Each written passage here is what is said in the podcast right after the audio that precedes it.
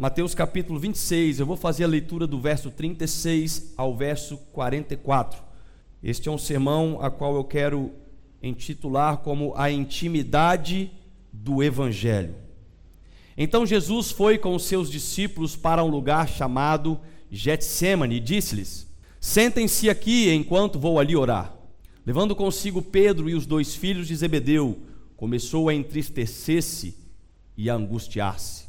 Disse-lhes então: A minha alma está profundamente triste, numa tristeza mortal. Fiquem aqui e vigiem comigo. Ido um pouco mais adiante, prostou-se com o rosto em terra e orou: Meu pai, se for possível, afasta de mim este cálice. Contudo, não seja como eu quero, mas sim como tu queres. Então voltou aos seus discípulos e os encontrou dormindo. Vocês não podem vigiar comigo nem por uma hora? perguntou ele a Pedro. Vigiem e orem, para que não caiam em tentação. O espírito está pronto, mas a carne é fraca. E retirou-se outra vez para orar: Meu pai, se não for possível afastar de mim este cálice, sem que eu beba, faça-se a tua vontade. Quando voltou de novo, os encontrou dormindo, porque seus olhos estavam pesados. Então os deixou novamente e orou pela terceira vez, dizendo as mesmas palavras. Eu acredito que basicamente nós sempre falamos do evangelho da salvação, na grande maioria das vezes nos colocando em uma posição de resgate, considerando o sacrifício que Jesus teve por nós, fez por nós e levou sobre ele todos os nossos pecados. Mas ao certo, eu creio que muitos, assim como eu também me incluo, Talvez não pensamos sobre um valor inegociável que Jesus tinha ao morrer naquela cruz por nós. Para entendermos melhor o que eu estou falando, eu preciso levar você em uma viagem na Bíblia a partir da criação do homem. No livro de Gênesis, Deus faz a criação do homem. E o homem, então, Adão, no caso, teve ali da sua costela retirada e foi formado então a sua auxiliadora, chamada Eva.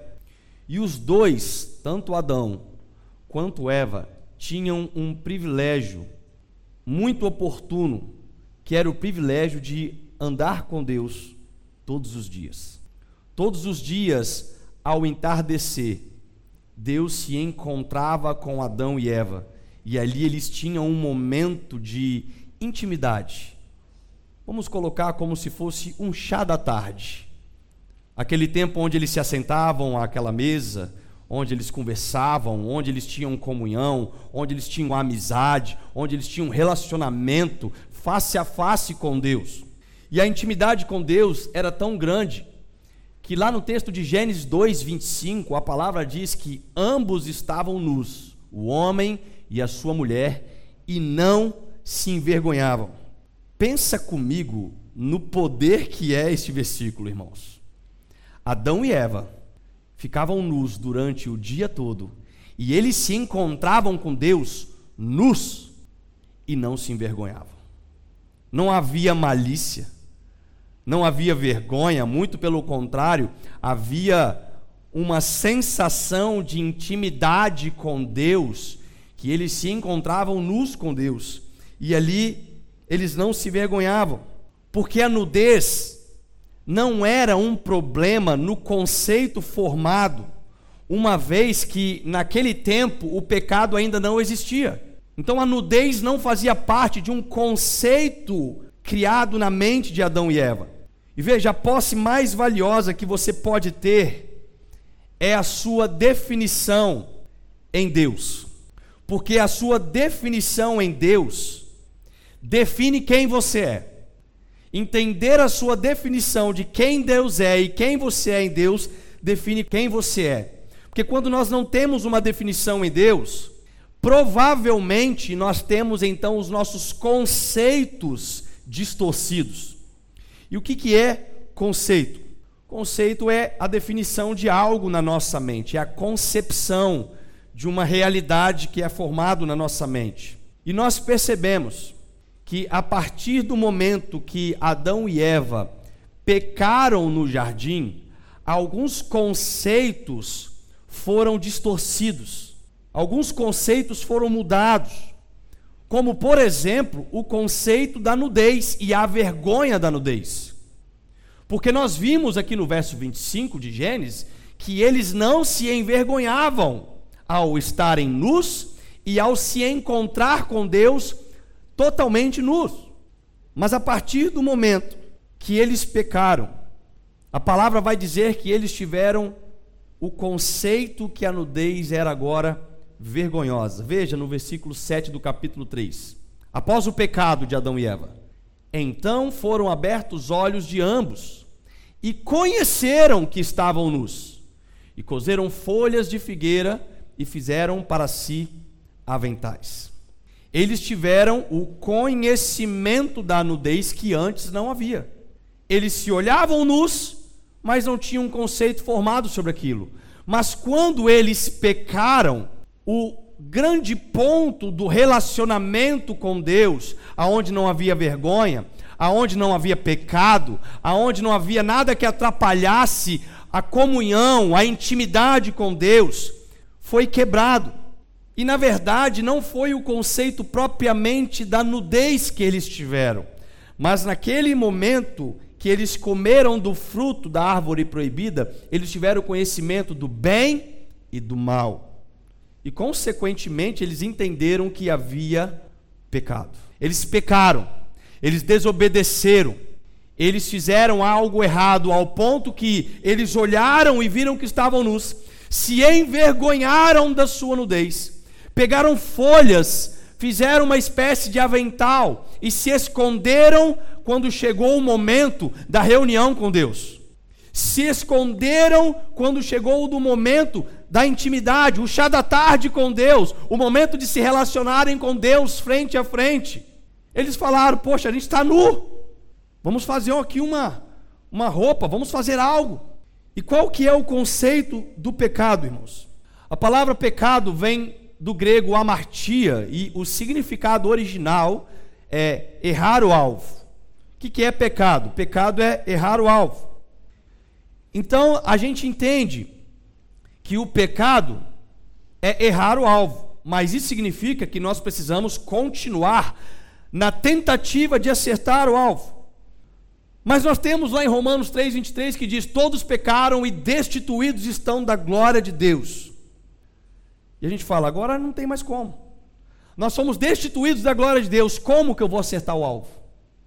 Se eu não tenho mais condição nenhuma de me encontrar em relacionamento com Deus.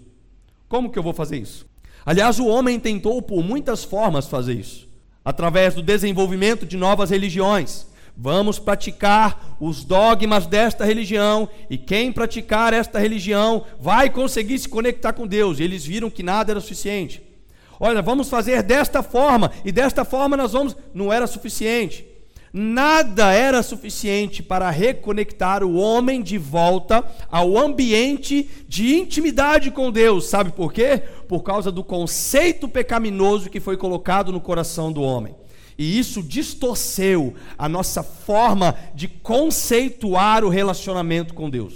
Mas não significa que o fato de termos sido destituídos da glória de Deus nos elimina da nossa função de buscar acertar o alvo. Mas por que, que as pessoas não miram mais no alvo?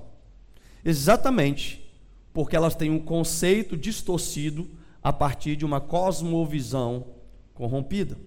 E o principal entendimento que temos quando falamos do evangelho da salvação, o que não é errado, é que Jesus ele veio para limpar os nossos pecados. Ótimo. Isso não é errado. É coerente, é bíblico e devemos sim compreender que o sacrifício de Jesus é para purificar os nossos pecados. A sua morte, a sua ressurreição nos limpou de nossos pecados.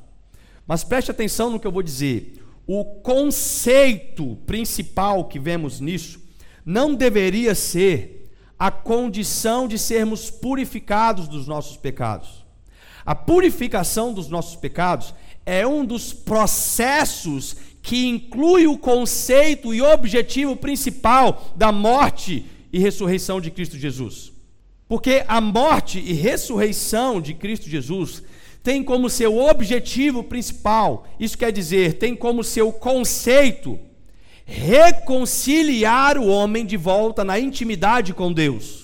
E para isso acontecer era necessário a purificação dos nossos pecados. E é por isso que ele se entregou como um cordeiro naquela cruz, para que nós pudéssemos ter os nossos pecados perdoados e então concluirmos o objetivo, realizarmos o conceito, a razão, o, o, a grande causa da morte de Jesus, que é de viver em plena intimidade com Deus através do Evangelho. E sabe o que, que eu percebo nessa mentalidade?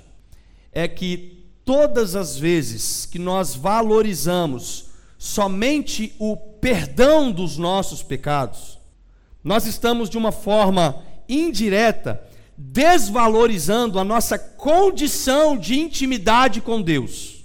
Isso é muito grave. Isso é muito sério. Romanos capítulo 5, no verso 8 diz: "Mas Deus demonstra seu amor por nós. Cristo morreu em nosso favor quando ainda éramos pecadores." Romanos 6:12 Portanto, não permitam que o pecado continue dominando o corpo mortal de vocês, fazendo que obedeçam aos seus desejos. E também 1 Pedro 2,24: Ele mesmo levou em seu corpo os nossos pecados sobre o madeiro, a fim de que morrêssemos para os pecados e vivêssemos para a justiça. Por suas feridas vocês foram curados. Olha que interessante, principalmente aqui em Romanos 6,12. Paulo está falando para aqueles que já haviam confessado sua fé em Jesus Cristo. E em específico aqui ele diz: Olha, Jesus salvou vocês, amém? Amém. Glória a Deus. Seus pecados foram perdoados, amém. E os romanos estavam ali vivendo a salvação em Jesus. Só que existia algo que atrapalhava os romanos. Algumas práticas pecaminosas que eles continuavam fazendo, mesmo após a sua crença, a sua confissão de fé em Jesus. E aí Paulo vem e fala para ele o seguinte: não permita que o pecado continue dominando o corpo mortal de vocês, fazendo que obedeçam aos seus desejos. Paulo está falando o seguinte: olha, vocês foram salvos em Jesus, mas enquanto vocês continuarem permitindo que os desejos mortais sejam superior à sua renovação de mente, vocês vão perder aquilo que é o propósito melhor da salvação: a intimidade com Jesus. A intimidade com Jesus é o grande propósito da salvação. Fui salvo em Jesus, ótimo. Nada mais rouba a minha salvação. Nada mais arranca. Paulo mesmo vai falar em Romanos, né? Quem me separará do amor de Cristo? E a gente acredita, talvez, numa certa, num certo conceito distorcido, que pronto, eu não preciso mais fazer tal coisa, eu não preciso fazer isso, porque eu entendi a graça. Como diz Efésios 2, 8, 9, vós sois salvos pela graça, isso não vem de vós, é dom de Deus, não pelas obras, para que ninguém se glorie. E a gente fala, pronto, estou salvo. Entender desta forma é distorcer e, pior que isso, desvalorizar o principal significado da salvação: intimidade com Cristo.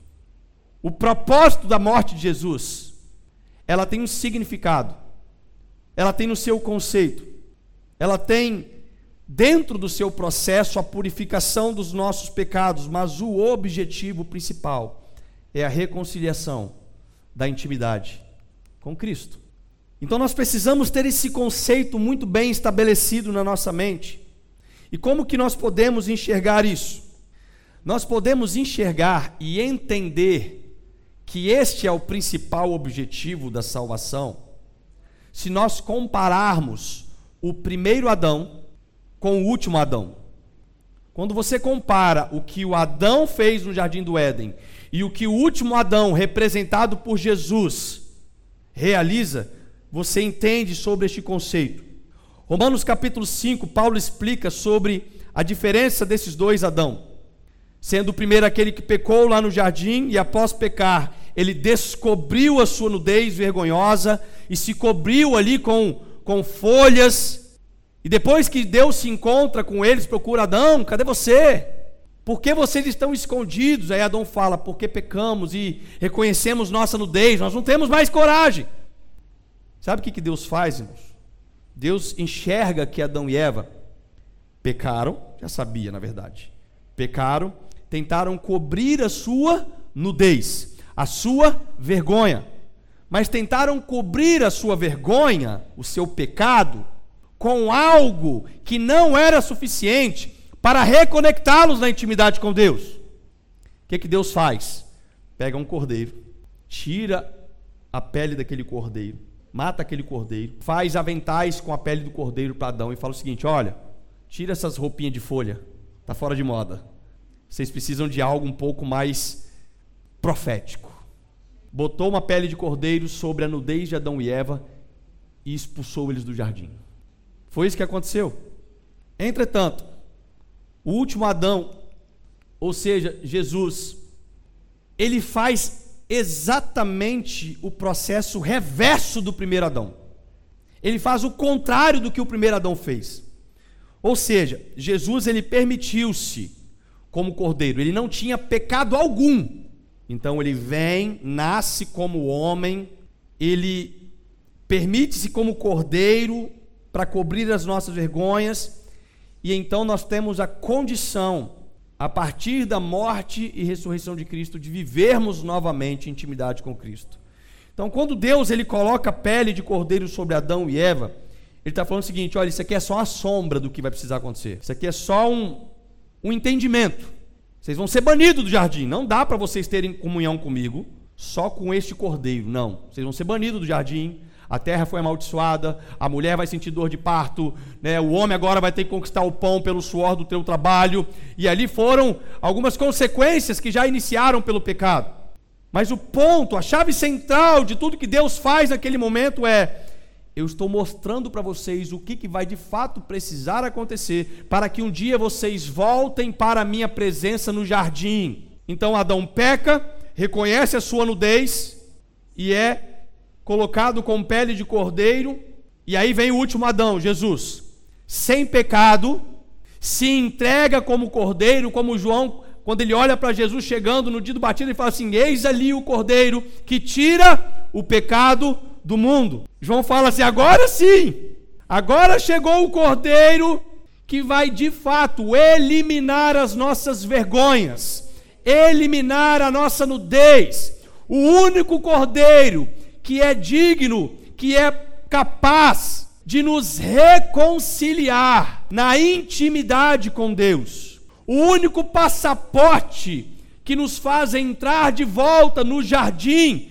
para termos comunhão com Deus. Então o processo ele foi totalmente reverso. Ele foi reverso para cumprir o primeiro objetivo que Deus tem ao criar Adão e Eva: ter comunhão, relacionamento com o homem.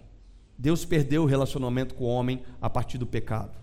E o pecado é sempre o principal fator que nos afasta de Deus. Isaías 59, no versículo 1 e 2, diz o seguinte: Eis que os meus ouvidos estão inclinados para ouvir o seu favor, e as minhas mãos estão estendidas para abençoar. Mas os teus pecados te afastam de mim. Ele não afasta um Deus de você, ele afasta você de Deus. Deus está no trono. Ele não sai do trono por causa dos seus pecados, mas você sai do jardim por causa dos pecados. Então vamos entender o processo da nossa reconciliação, para chegarmos ao entendimento do texto que nós lemos. Jesus, ele sabia para que, que ele havia sido enviado na terra. Jesus, ele sabia que ele seria maltratado, que ele seria perseguido, que ele seria morto, que ele seria crucificado. Jesus sabia de tudo o que aconteceria com ele, desde o primeiro dia que ele pisou aqui na terra. Lá em Mateus 16, no versículo 21, diz que desde aquele momento Jesus começou a explicar aos seus discípulos que era necessário que ele fosse morto, que ele fosse para Jerusalém e sofresse muitas coisas nas mãos dos líderes religiosos, dos chefes dos sacerdotes e dos mestres da lei, e fosse morto e ressuscitasse no terceiro dia. É incrível ver que a obediência de Jesus, ela foi inabalável ao propósito que Deus o enviou. Lá em Filipenses, capítulo 2, 7 e 8, confirma.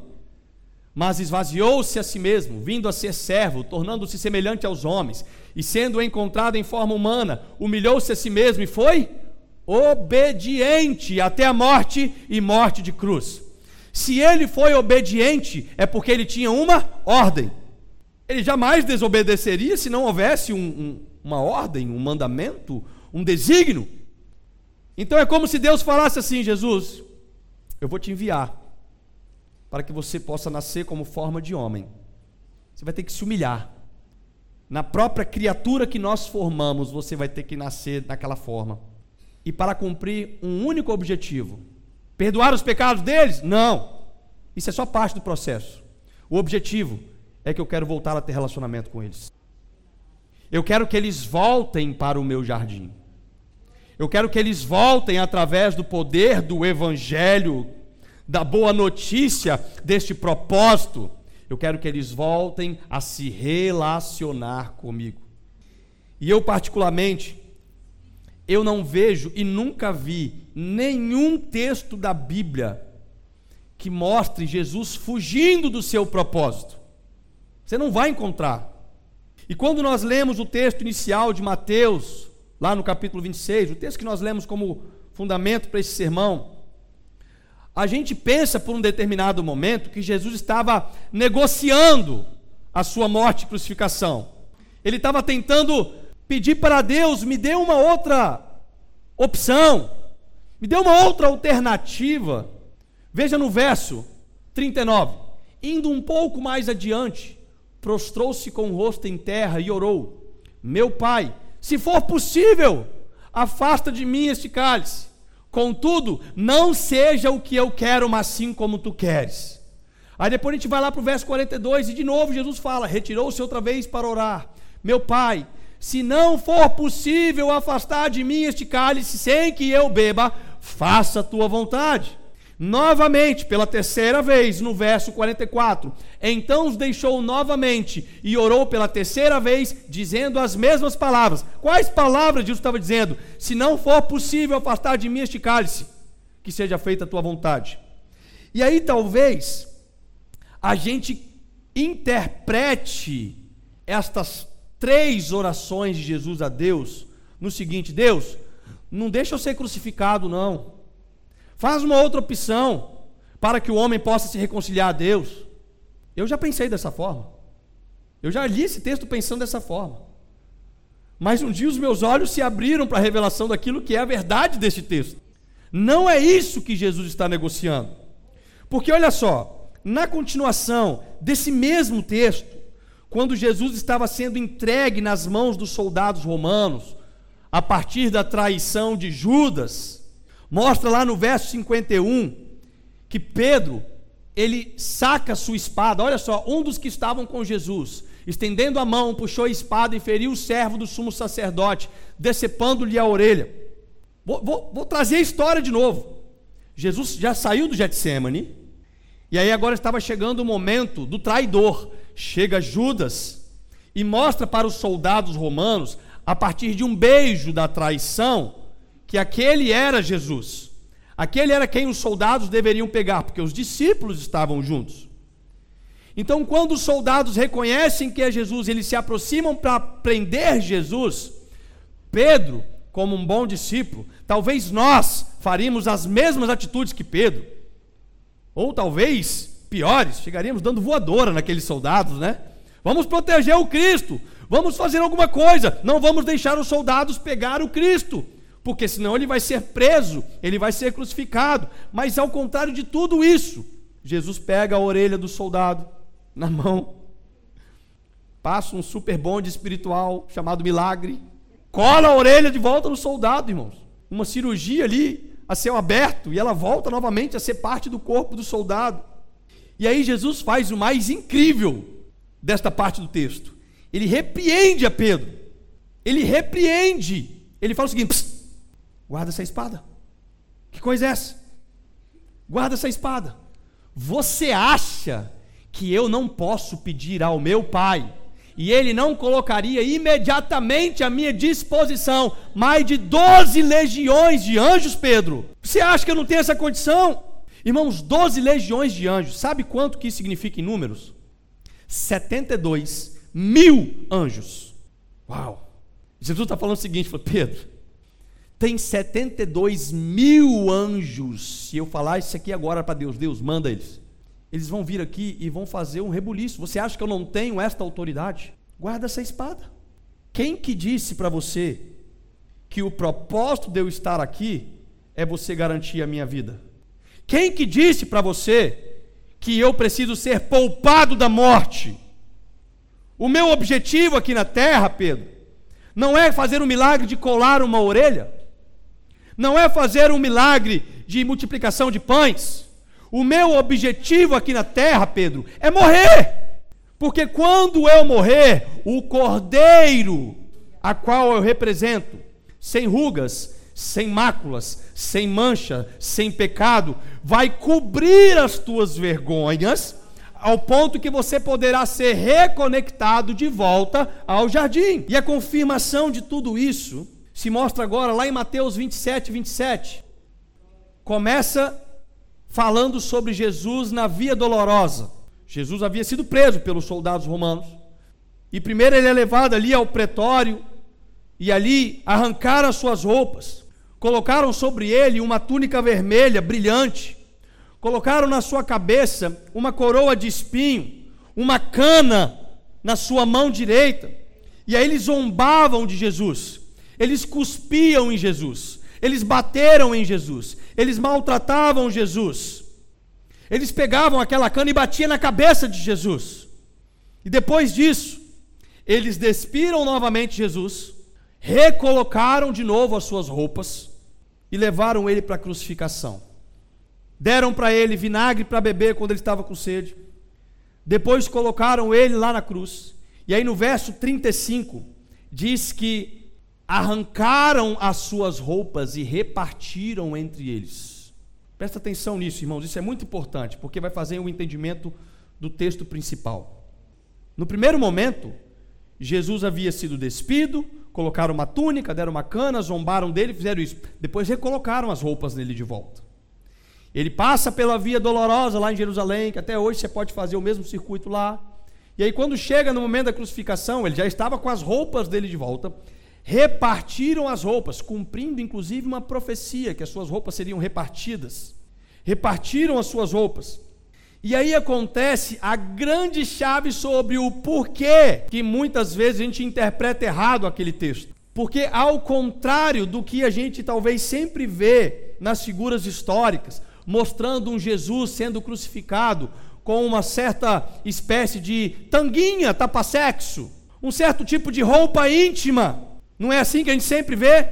Não é assim que a gente sempre pensou? Jesus sendo crucificado com uma toalhinha na frente das suas vergonhas. Um Jesus sendo crucificado seminu. Jesus estava nu. As suas roupas foram repartidas. Ele estava totalmente com as suas vergonhas expostas. Sabe por quê? porque não havia pecado nele. Este não era o problema dele. Esta não era a dificuldade de Jesus. O Rei dos Reis, o Criador dos céus e da terra, ele não somente se humilhou em forma de homem, mas ele foi crucificado na mais vergonhosa forma daquele tempo, totalmente nu, preso em um madeiro.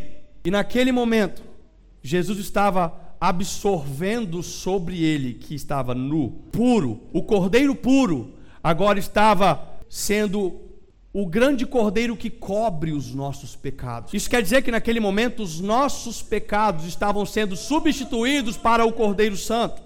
E o interessante, irmãos, é que Jesus em nenhum momento reclamou. Jesus não reclamou quando ele estava sendo cuspido. Jesus não reclamou quando ele, ele apanhou. Ele não reclamou quando repartiram suas copas. Ele não reclamou disso. Ele ficou quieto. Ele pediu água, deram vinagre, ele ficou quieto. Como uma ovelha muda indo para o matadouro.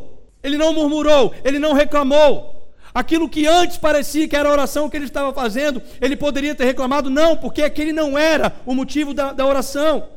Então ele tomou sobre ele os nossos pecados da forma mais vergonhosa possível e ele removeu de nós o conceito distorcido da nossa nudez, ou seja, da nossa intimidade com Deus. Mas preste atenção, a conclusão do pedido que Jesus faz três vezes acontece exatamente agora. Sabe por quê? Porque quando Jesus passa por todo este processo, ele entende que o pedido que ele havia feito ao Pai não seria concluído. E aí no verso 46, ele percebe, no capítulo 27, diz: Por volta das três horas da tarde, Jesus bradou em alta voz: Eloi, Eloi, lama sabachthani, que significa: Meu Deus, meu Deus, por que me? Lê comigo, por que me? Por que me abandonaste? Em outras palavras, irmãos, quando Jesus ora, Deus, se possível, afasta de mim o cálice. De novo ele ora, Deus, se possível, afasta de mim esse cálice. Na terceira vez ele ora de novo, Deus, se possível, afasta de mim esse cálice. Que cálice é esse, irmão? O cálice não era vergonha de estar nu.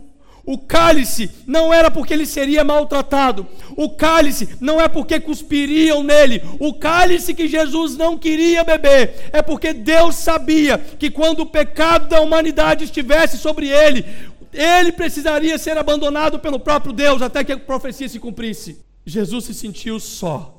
Jesus não queria perder um segundo sequer do relacionamento com o Pai. Ele não queria. Mas ele entende, eu preciso fazer a tua vontade, Pai, porque quando eu cumprir a tua vontade, todos os teus filhos voltarão a ter intimidade com Deus. Então, olha só, o primeiro Adão, ao pecar contra Deus, ele se esconde nu. o último Adão, sem pecar contra Deus, se apresenta nu para que você pudesse voltar a ter intimidade com Deus. Irmão, você tem noção do que, é isso? Jesus ele não estava preocupado com a situação dos pontos negativos que foram apresentados aqui. O cálice que ele não queria beber é porque ele precisaria se afastar de Deus.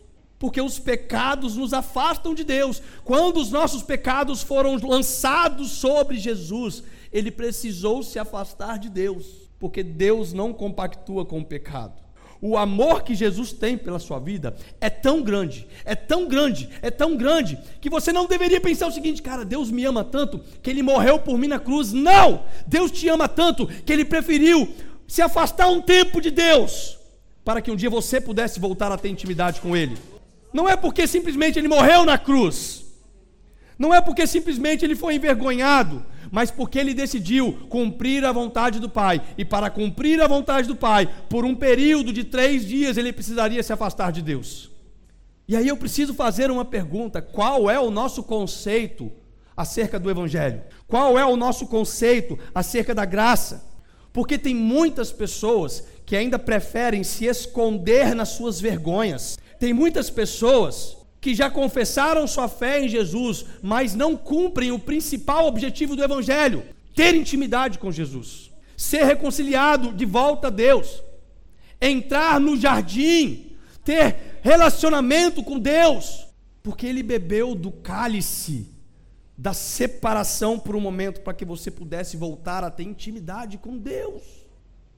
Então, todas as vezes que nós não temos intimidade com Deus, a partir do momento que compreendemos a graça do Evangelho, sabe o que você está fazendo?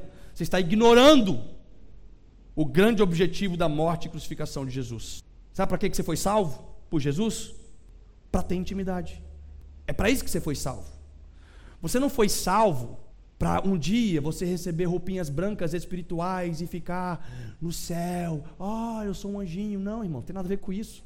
Deixa eu te falar uma coisa: você nem vai para o céu. você nem vai para o céu, cara. Se você olhar o contexto de Gênesis 1 e Apocalipse 22, você vai ver que o início e o fim da história bíblica que está proposta para nós como a revelação da palavra de Deus é que no início tinha um jardim. Apocalipse 22, sabe o que, que tem? Novamente um jardim. No início tinha relacionamento. Lá no final de Apocalipse 22, sabe o que, que volta a ter? Deus volta a ter relacionamento com o homem. Deixa eu te falar, você não vai para o céu. O céu vai vir até você. Nós viveremos a eternidade Mil anos com Jesus na restauração da terra.